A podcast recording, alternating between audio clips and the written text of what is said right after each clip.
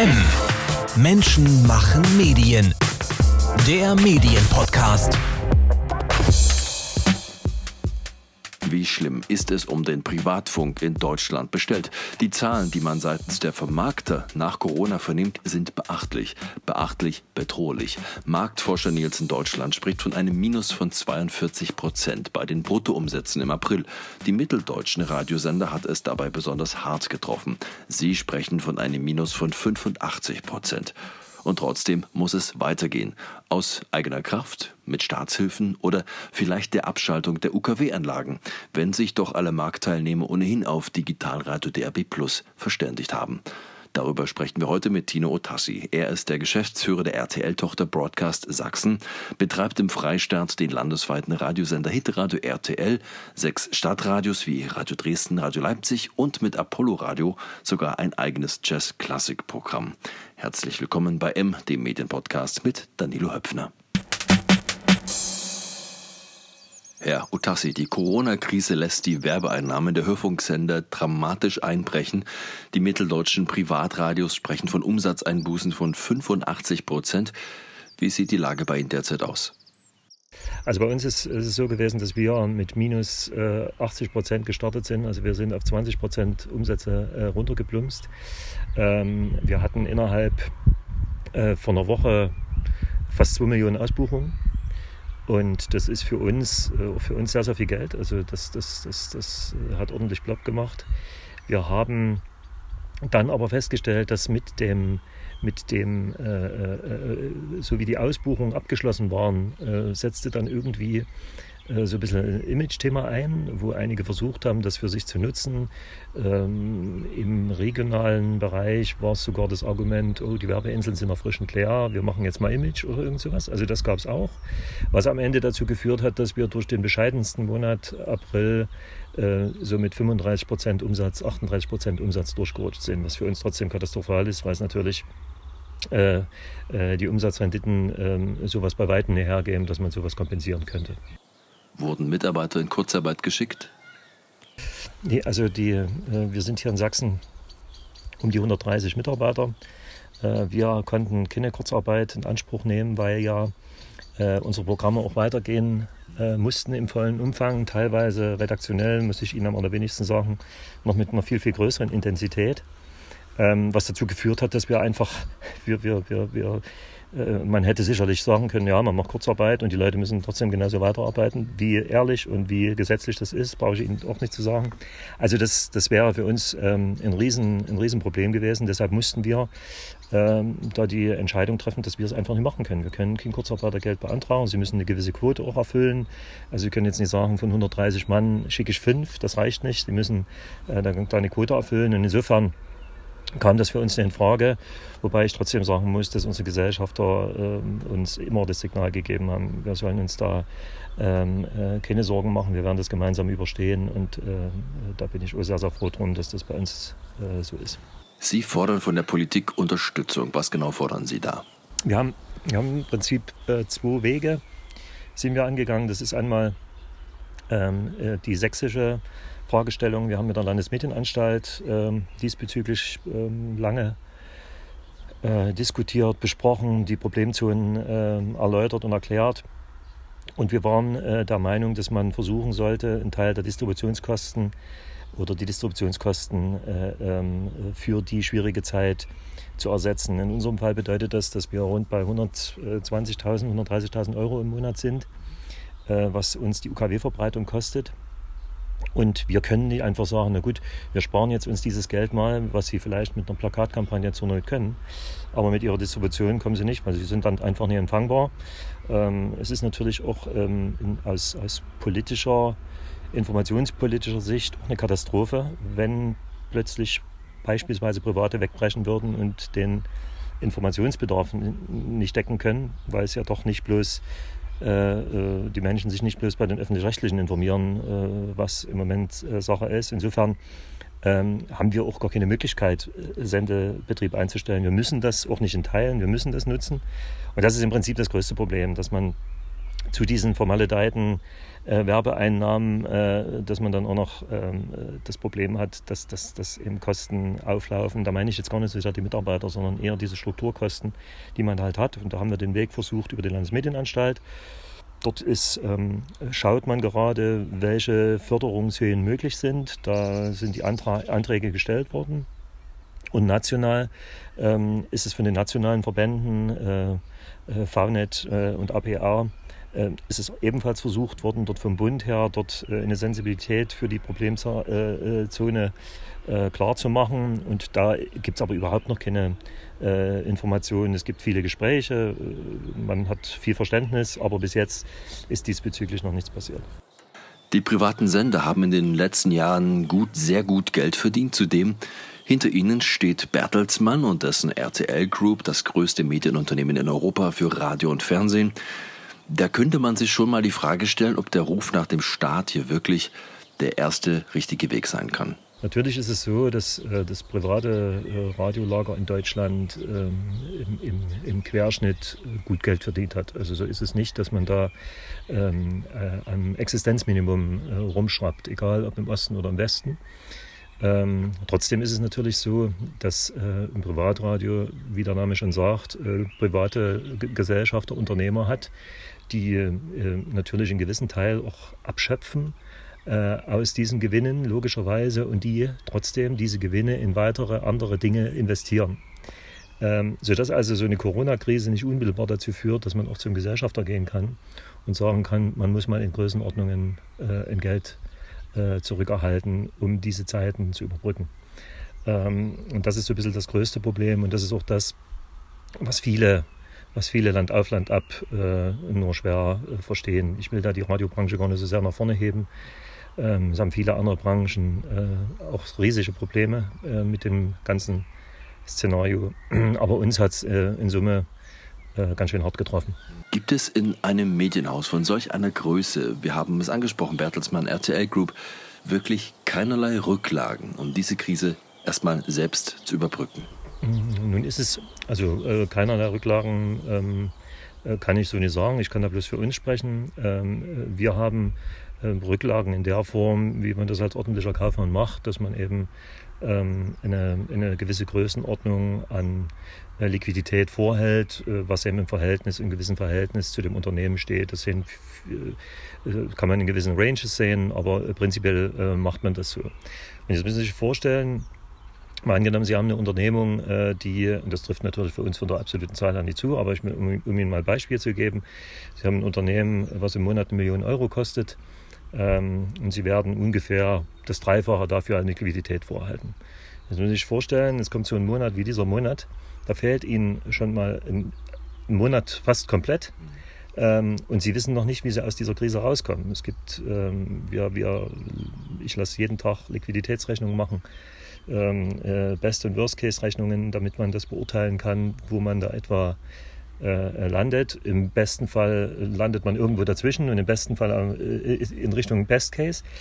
Ähm, aber so ganz, ganz grob äh, äh machen das alle und ähm, Natürlich ist es für, für, für eine Branche, wo Sie auch Gesellschafter, also gerade die RTL Radio Deutschland ansprachen, die sind natürlich auch in mehreren Gesellschaften wiederum Gesellschafter.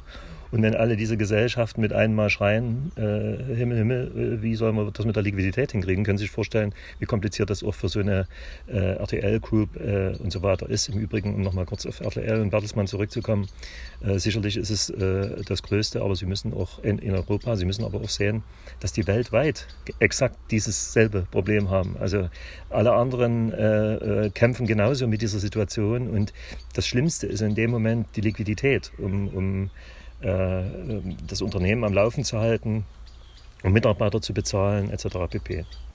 Eine Forderung, die man immer wieder mal vernimmt, ist die Beteiligung der Sender am Rundfunkbeitrag von ARD, ZDF und Deutschlandradio. Was halten Sie davon? Naja, das kommt, äh, das kommt aus gemeinsamen äh, Mündern, wenn man das mal so sagen darf. Also das kommt sowohl von den öffentlich-rechtlichen als auch von den privaten natürlich als Idee. Die, die, die Grundversorgung der Bevölkerung, ich möchte jetzt gar nicht über die Verteilung von Frequenzen oder sowas sprechen, weil das völlig separates eigenes Thema ist. Äh, die, die Grundversorgung in Deutschland, was den äh, Hörfunkbereich betrifft, äh, fußt auf diesen beiden Säulen, immer öffentlich-rechtlich und privat. Und natürlich ist es auch so, wenn man, äh, wenn man bedenkt, dass sozusagen die Deutsche Funkturm ein Staatsunternehmen ist, ähm, äh, wir haben von dieser deutschen Funkturm auch keine Signale bekommen, dass wir sagen, na gut, für diese Zeit stellen wir das jetzt mal ein. Ähm, da wird auch drum verhandelt und, äh, und so weiter und so fort. Also grundsätzlich bin ich sehr, sehr dafür, dass man diese Möglichkeit vorsieht, ähm, weil auch die Distributionskosten natürlich in letzter Zeit äh, nicht günstiger geworden sind, sondern das ist stetig gestiegen. Inzwischen gibt es auch Stimmen, die europäische Hilfen für die Privatrundfunkanbieter wegen ihrer Systemrelevanz einfordern. Gestatten Sie mir die in Ihren Ohren vielleicht etwas ketzerisch klingende Frage, welche Systemrelevanz haben private Radiosender, die überwiegend die größten Hits der 80er, 90er und das Beste von heute spielen? Ähm, das ist keine ketzerische Frage, empfinde ich nicht so. Wenn Sie sich die Frage stellen lassen, was Jump für eine Systemrelevanz hat. Ähm, äh, wir haben, also gerade was die Lokalsender betrifft, äh, kann ich Ihnen sagen, wir tracken die, die äh, Sender ständig. Wir sehen das an Streaming-Zahlen und so weiter und so fort. Und wir haben gerade dort auch festgestellt in dieser Corona-Zeit, dass die fast aufs Doppelte hochgegangen sind, was bei den Lokalsendern schon ähm, sehr, sehr, sehr, sehr gut war. Ähm, das ist nochmal verdoppelt worden und das zeigt, dass auch die Bevölkerung also sich äh, sehr, sehr breit offensichtlich informiert. Und es ist eben nicht nur so, ähm, sicherlich werden die Kollegen von Jump äh, auch angehört und dort äh, versucht, das Wichtige aus den Nachrichten rauszuziehen. Aber ich glaube, wenn man das anspricht, 70er, 80er und so, dann äh, ist, ist Jump nicht systemrelevanter, als dass die Privaten wären, wenn man das so sehen will. Und auch äh, der MDR 1 hat, hat äh, natürlich immer ein Zuspruch in solchen turbulenten Zeiten, wo man, wo man äh, Informationsbedürfnis hochschraubt. Also das werden die Kollegen vom öffentlich-rechtlichen auch sehen. Aber das ist nicht keine einseitige Sache. Das betrifft die Privaten eben genauso. Und daraus können wir für uns, unabhängig was äh, im Gesetz steht, auch eine Systemrelevanz erkennen. Kurze Ergänzung noch für alle außerhalb des Sendegebietes des Mitteldeutschen Rundfunks. Jump steht für MDR Jump, einer MDR Popwelle. Aber zurück zum Thema. Was glauben Sie? Wann wird die Krise für das Radio weitgehend überwunden sein?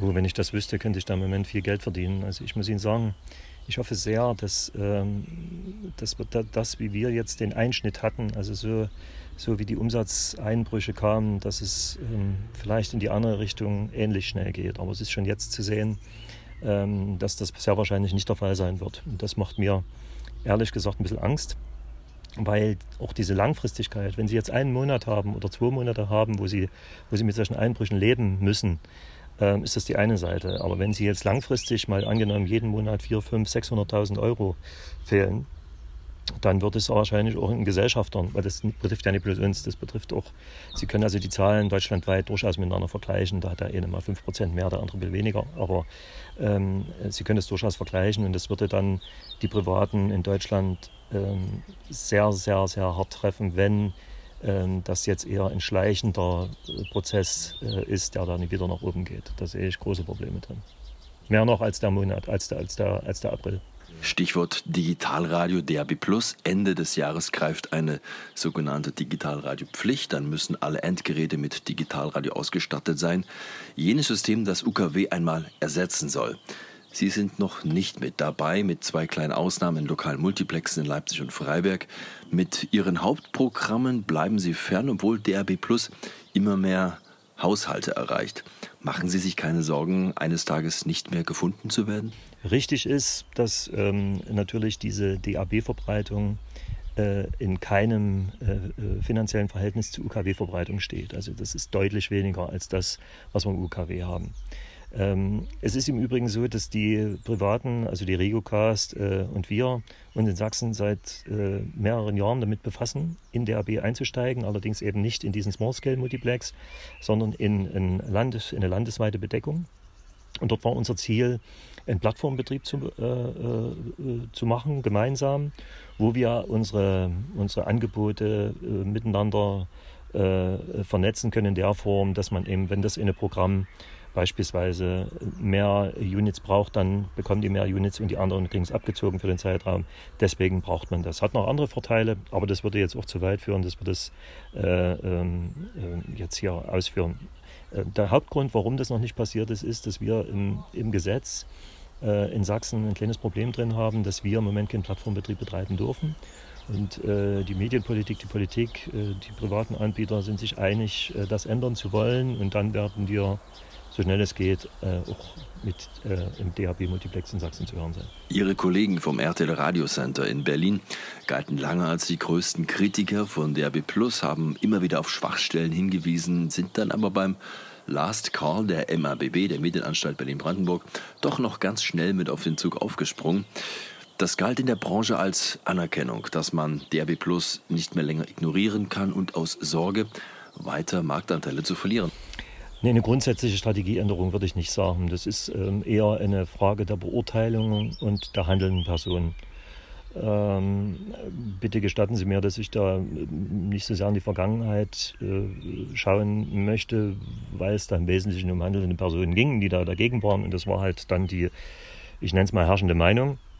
Äh, das wurde dann äh, rasch mit äh, einer neuen handelnden Person, mit Herrn Schmitter, wurde, das, wurde das anders und das muss man im Unternehmen auch gestatten, dass man da unterschiedliche Meinungen zu unterschiedlichen Dingen haben darf. Und in dem Fall ist es so, ähm, dass er es eben für richtig gehalten hat, dass man beispielsweise da eben in Berlin, ähm, was im Übrigen dann natürlich auch für Beteiligung gelten kann, ähm, ähm, das eben anders gesehen hat. Aber das bedeutet, äh, bei uns zum Beispiel, früher war es in, in, in der WCS so, äh, dass wir Gesellschafter haben, die dafür waren, sehr dafür waren, auch deutschlandweit schon ein großes Engagement zeigen äh, im DHB und dann hat man eben Gesellschafter, der dagegen war. Und wenn sie da genügend Einfluss haben, dann ist es eben so, dass man da dagegen sein darf. So einfach ist es.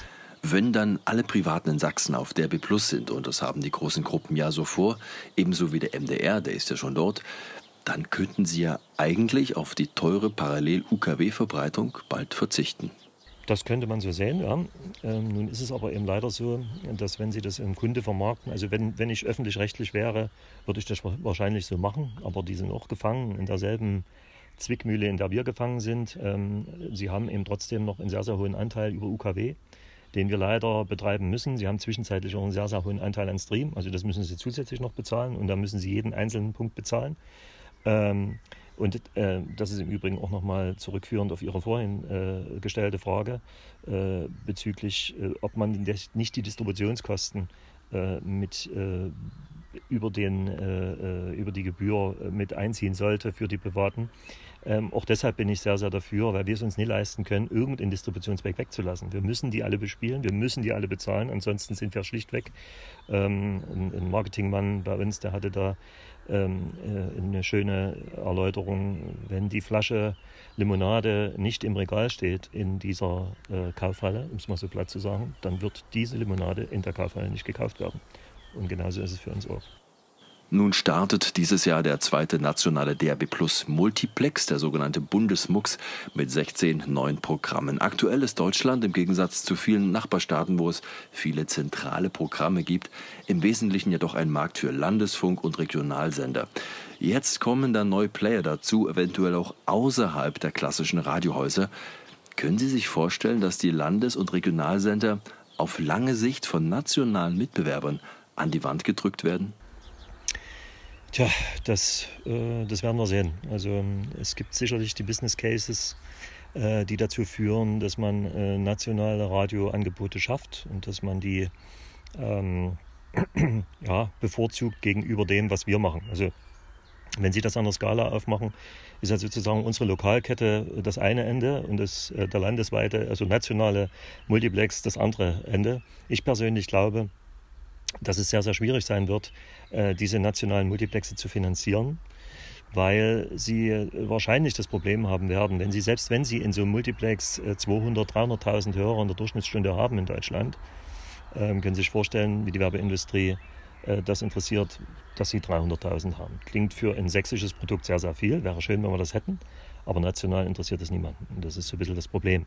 Deshalb glaube ich eher, das ist eher so meine persönliche Meinung, das muss nicht richtig sein, äh, dass man aus dem Lokalen heraus zu einem regionalen, also lokal, regional, nationalen Produkt es eher kann. Sie müssen ja auch bedenken, dass es im Moment noch nicht gestattet ist, diesen nationalen Multiplex zu diversifizieren in die Bundesländer was nochmal dazu führt, dass es deutlich schwerer ist, das zu refinanzieren aus meiner Perspektive. Und selbst wenn sich diese alle diese Produkte äh, zusammenfassen würden, ähm, ich ehrlich gesagt äh, äh glaube eher, äh, dass eine Finanzierung aus der anderen Richtung eher möglich ist, also von lokal zu regional ähm, und dass es die nationalen Produkte sehr, sehr viel schwerer haben werden. Schaut man sich mal die Geschichte Ihres Senders an, so kommt man relativ schnell zur Erkenntnis, dass das Programm nie so recht auf die Beine gekommen ist. Früher mal als Antenne Sachsen so weit runtergewirtschaftet, dass man die Rettung nur noch in einer Umbenennung sah. So kam das Kürzel RTL ins Spiel. Ich nehme an, für diesem Kürzel hatte man sich auch etwas mehr erhofft. Fakt ist, dass sie mit ihrem Hauptprogramm Hitradio RTL immer weit hinter ihren Mitbewerbern von Regiocast und MDR stehen. Haben Sie eine Erklärung dafür? Ja, die Erklärung haben Sie sich im Prinzip schon in der Fragestellung äh, äh, gegeben. Wir haben mit diesem Programm äh, nicht nur alles richtig gemacht, sondern eher viele Fehler gemacht. Wir haben sehr, sehr viele PDs gehabt, die sich da oder PDinnen, die sich daran versucht haben. Ähm, wo jeder mit einer neuen Idee äh, äh, um die Kurve kam. Wir wollten ein junges Programm machen, wir haben schon ein altes Programm gemacht, wir haben mit dem Produkt schon ziemlich alles gemacht. Und ich glaube, dass das natürlich dann auch äh, schlussendlich in einem Markt dazu führt, dass man ein Programm naja, mehr oder weniger ernst nimmt, um es mal so zu sagen. Ähm, wir haben jetzt äh, seit einem anderthalben Jahr ungefähr eine ziemlich straighte äh, neue Ausrichtung. Äh, wir haben auch äh, einen neuen PD dafür, äh, dafür, gewinnen können, der aus Sachsen ist und der das, äh, der das fühlt, was die Leute hier brauchen und was sie gerne wollen. Ähm, wir haben eine neue musikalische Ausrichtung, wir haben eine neue inhaltliche Ausrichtung. Im Moment, da gebe ich Ihnen recht, misst die MA das leider noch nicht so, wie wir es gerne wollen. Wir sehen aber in Trackings, dass es, dass es Früchte zeigt. Wir sehen in den, äh, vor allen Dingen in den Images, äh, Musikimages, äh, dass das sehr, sehr gut äh, äh, ankommt, das Produkt. Wir haben uns das jahrelang nicht getraut, das, das, diese Art äh, Musik zu spielen. Da darf eine CC Catch singen, Modern Talking und so weiter und so fort, wo die Radiomacher dann meistens so sagen, oh, was ist denn jetzt das und so. Ähm, aber das läuft sehr, sehr gut. Ähm, da sind wir sehr, sehr froh drum. Ähm, und jetzt gehen wir davon aus, wenn die alte Radioschule greift, dass die Images den Reichweiten immer vorauseilen, dann werden wir sicherlich demnächst auch dort wieder kleinere und hoffentlich auch größere Erfolge sehen. Hitradio RTL. 80er, 90er, 100% Sachsen-Sound.